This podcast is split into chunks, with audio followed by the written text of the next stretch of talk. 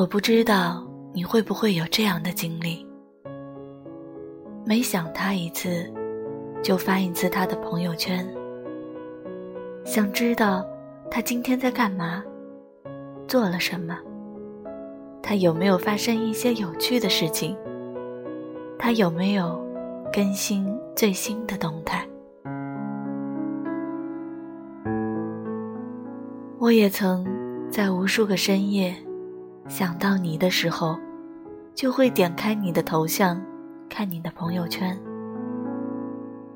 我经常会把你的朋友圈翻一个底朝天，你的每一条我都看了好多遍。你分享的歌曲，我会不停的单曲循环。你分享的自拍。我都会偷偷的保存下来。我看到你最近心情不好了，想问你一句：最近怎么了？可是，我始终都提不起勇气。我也曾无数次打开过你我的对话框，写写，改改，又删掉。我不敢发出去。是因为我害怕看到你拒收的系统消息，我也害怕看到你还不是对方好友的系统消息。请原谅我，偷偷翻了你无数次的朋友圈，哪怕只是显示了半年，亦或是非好友的十张照片。我偷偷翻了无数次你的朋友圈，哪怕只是显示最近三天。我偷偷翻了无数次你的朋友圈，哪怕最后显示的只是一条横线。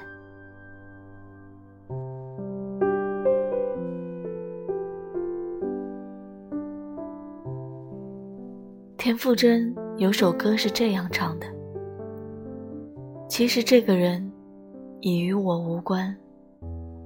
翻他的脸书，翻得这么晚，不过是我手指头自作主张的坏习惯。是啊，我们分开以后，最难过的其实不是那些回忆，而是你还会保持着一些和他在一起时的习惯。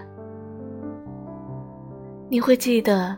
他爱吃的菜，他喜欢的饮料，他爱听的歌，还有他身上淡淡的味道。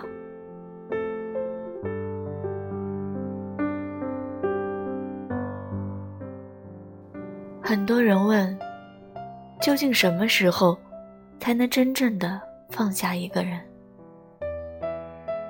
其实我想说的是，放不下的。有时候并不是这个人，而是这个人留在生活里一些印记和习惯。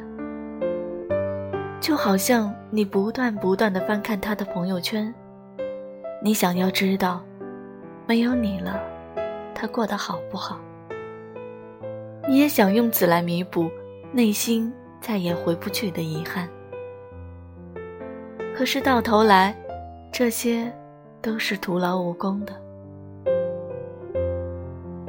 你可以不知道自己什么时候才能放过自己，但我希望你要记得，这些要走的人，都是不值得你去挽留的。我允许你可以半夜偷偷去看他的朋友圈，但我也想要你明白，他的生活再也不会与你有关了。他的心里，也再没有你的位置了。美好的时光总是短暂的，也没有什么放不下。你既然选择了，那就去寻找余生里更加美好的时光吧。那些回忆和他拥有过的，同样也可以和其他人拥有更好的。感情能教给一个人最好的成长。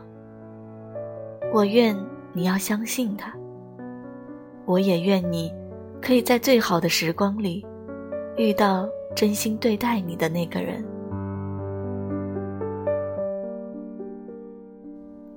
愿你的长情不再被辜负。愿你喜欢的人和喜欢你的人都始终陪在你身旁。愿你以后都不要独自一人，偷偷的去想念一个早已经离开的人，好吗？晚安，好梦。感情很容易毁了一个人。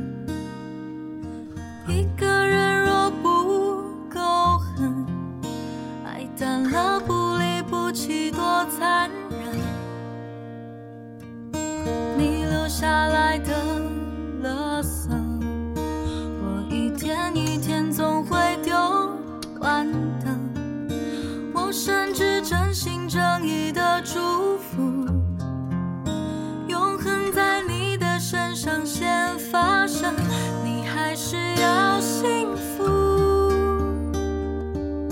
你千万不要再找